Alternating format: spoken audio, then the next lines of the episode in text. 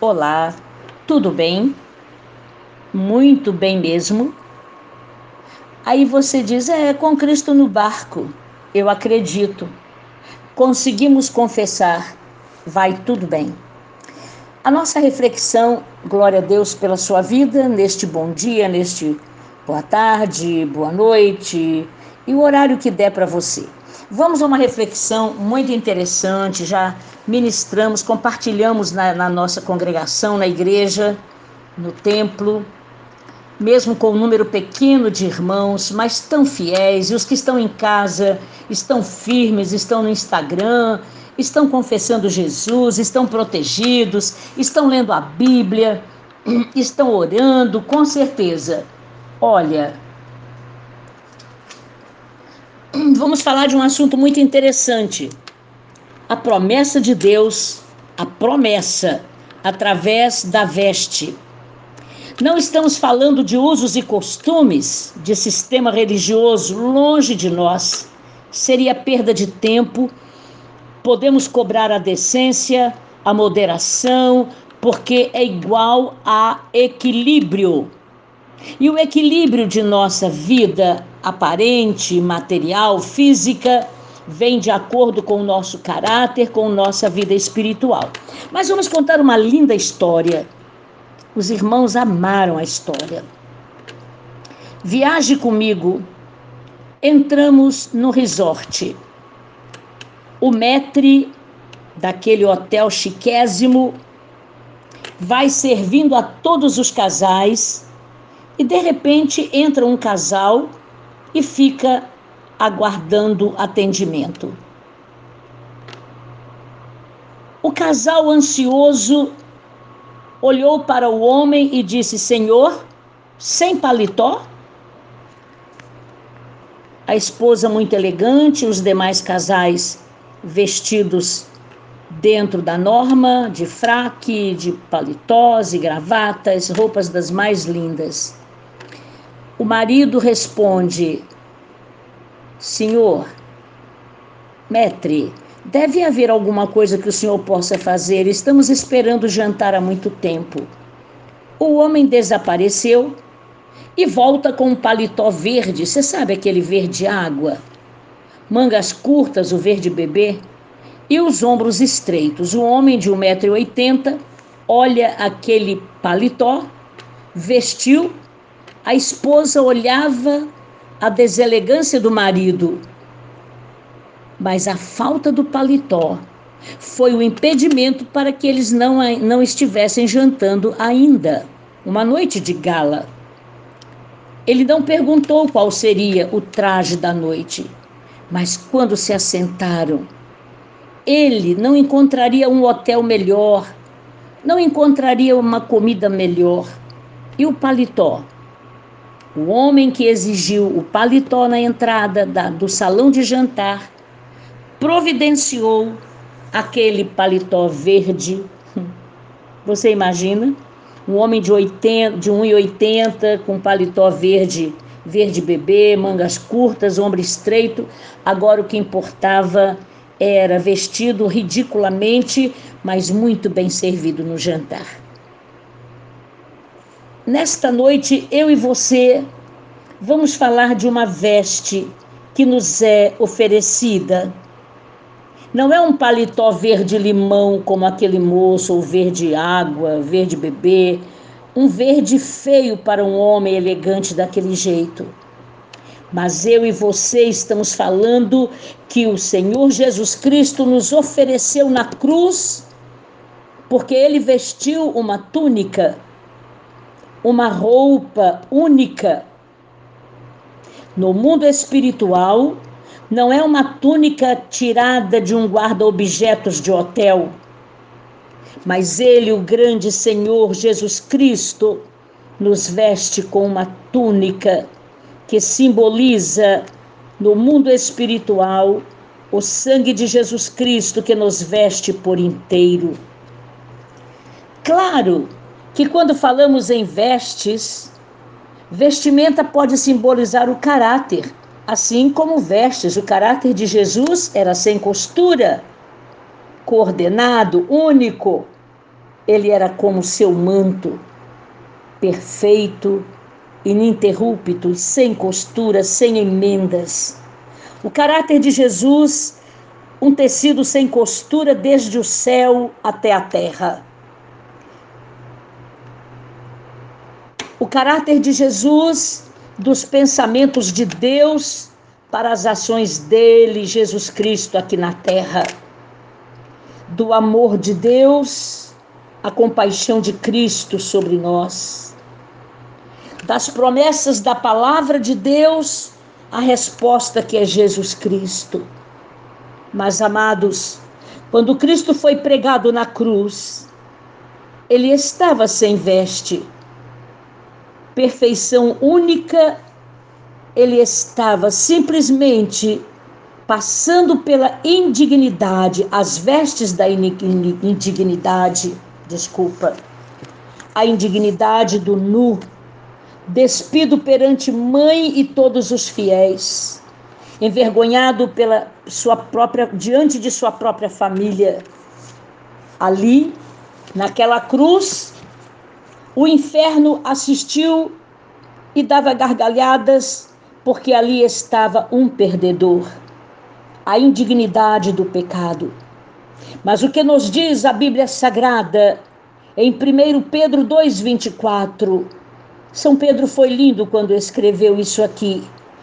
Ele levou em seu corpo, ele mesmo, os nossos pecados sobre o madeiro, para que, a partir do momento que nós morremos para uma vida ruim, nós possamos viver para a justiça.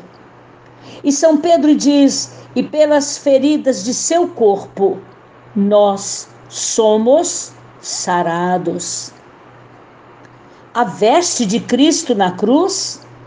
Pecados. De quem? Amados, reconheçamos nossos pecados de toda a humanidade. A morte de cruz era para assassinos, criminosos afins. A pessoa condenada carregaria pelas ruas da cidade, dentro da lei, sua própria cruz. Um madeiro rústico pesado.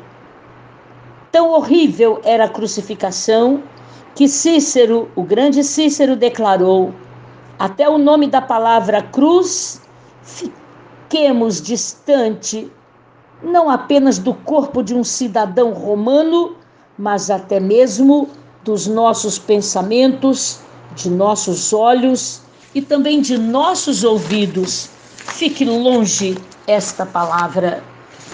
Carregou todas as nossas misérias, sentiu a vergonha de nossos atos. Mesmo que não tenha mentido, carregou a desgraça dos mentirosos, dos trapaceiros, dos enganadores estamos colocados em posição daquele casal no grande hotel. O metre só ofereceu aquele paletó verde-limão e Jesus foi muito além. Muito além. A veste que ele está oferecendo não é menor que você. As mangas não são curtas. O ombro da veste que Jesus oferece não é apertado. Jesus nos oferece um manto de justiça, de pureza, sem costura, o nosso caráter transformado, trocando seu malfeito paletó de orgulho, ganância e egoísmo, porque chegamos até a cruz vestidos de pecados, mazelas, e a nossa transformação faz o quê?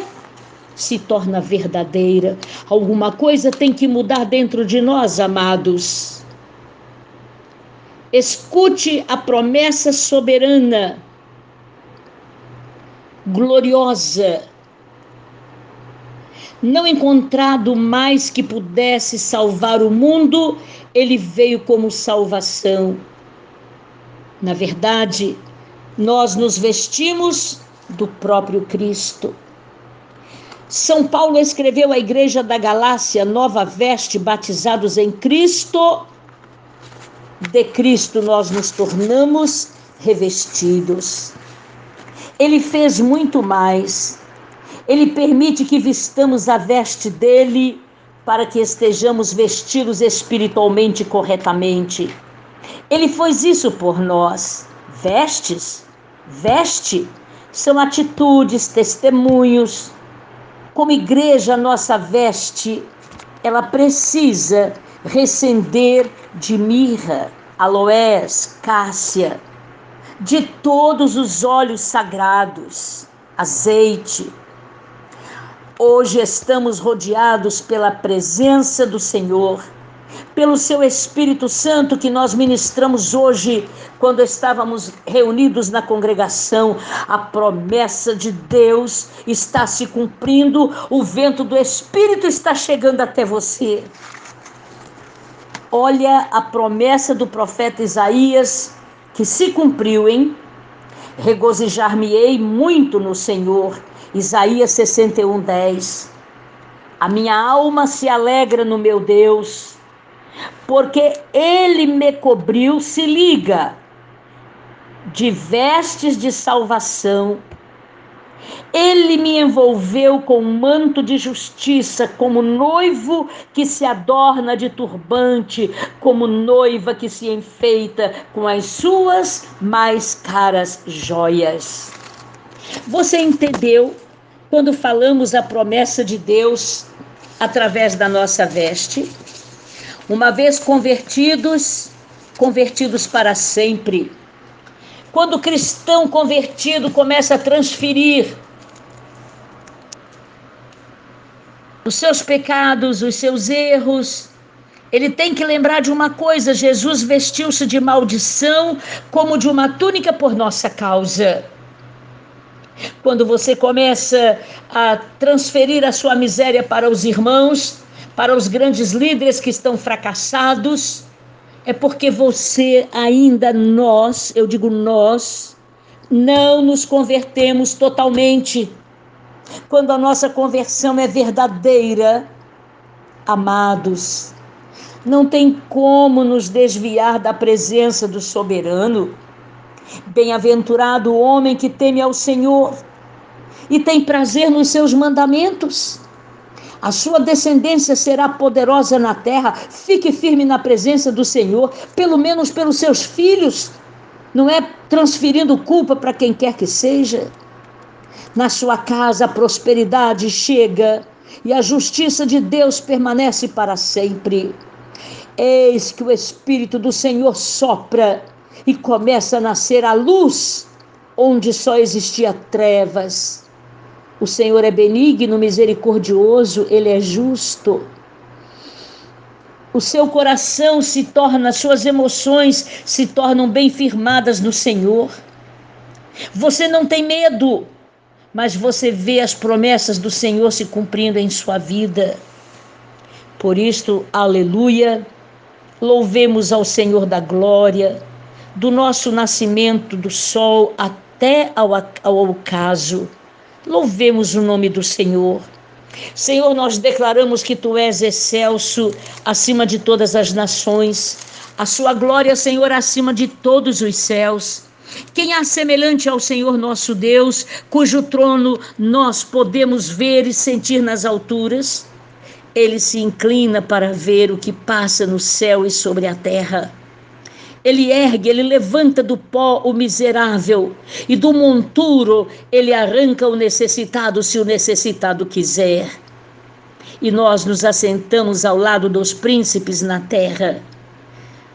Por isto, eu e você nunca viveremos sozinhos, porque o Senhor nos faz bem-aventurados. Toda a glória nós te damos, ó Deus, por este momento desta oração tão linda, quando nós declaramos, nós te adoramos, glorificamos o teu nome. O nosso Deus está no céu, ele faz tudo com perfeição. Pai amado, a nossa voz, nossa súplica, inclina-te para nós, por favor. Perdoa-nos Invocamos a tua presença enquanto vivermos. Nós temos percebido que laços de morte estão cercando o mundo, mas nós temos invocado ao teu poder todo espírito de depressão, fora destas vidas que estão passando momentos difíceis, porque nós estamos declarando com glória, adoração e louvor que o Senhor é compassivo, ele é justo, o nosso Deus é misericordioso. Pai amado, nós clamamos, por favor, que o vento do Espírito continue se movendo dentro desta casa. Sombras, tudo que é ruim, medo, vai embora. Só tem lugar para anjos. Ao Senhor, o poderoso, nós damos glória, porque Ele ordena aos seus anjos a respeito de cada um de nós. Toda glória, toda adoração, todo louvor, nós te damos por estes que choram. És o Senhor que faz a grande obra agora. Nós cremos em milagre para sempre. Amém.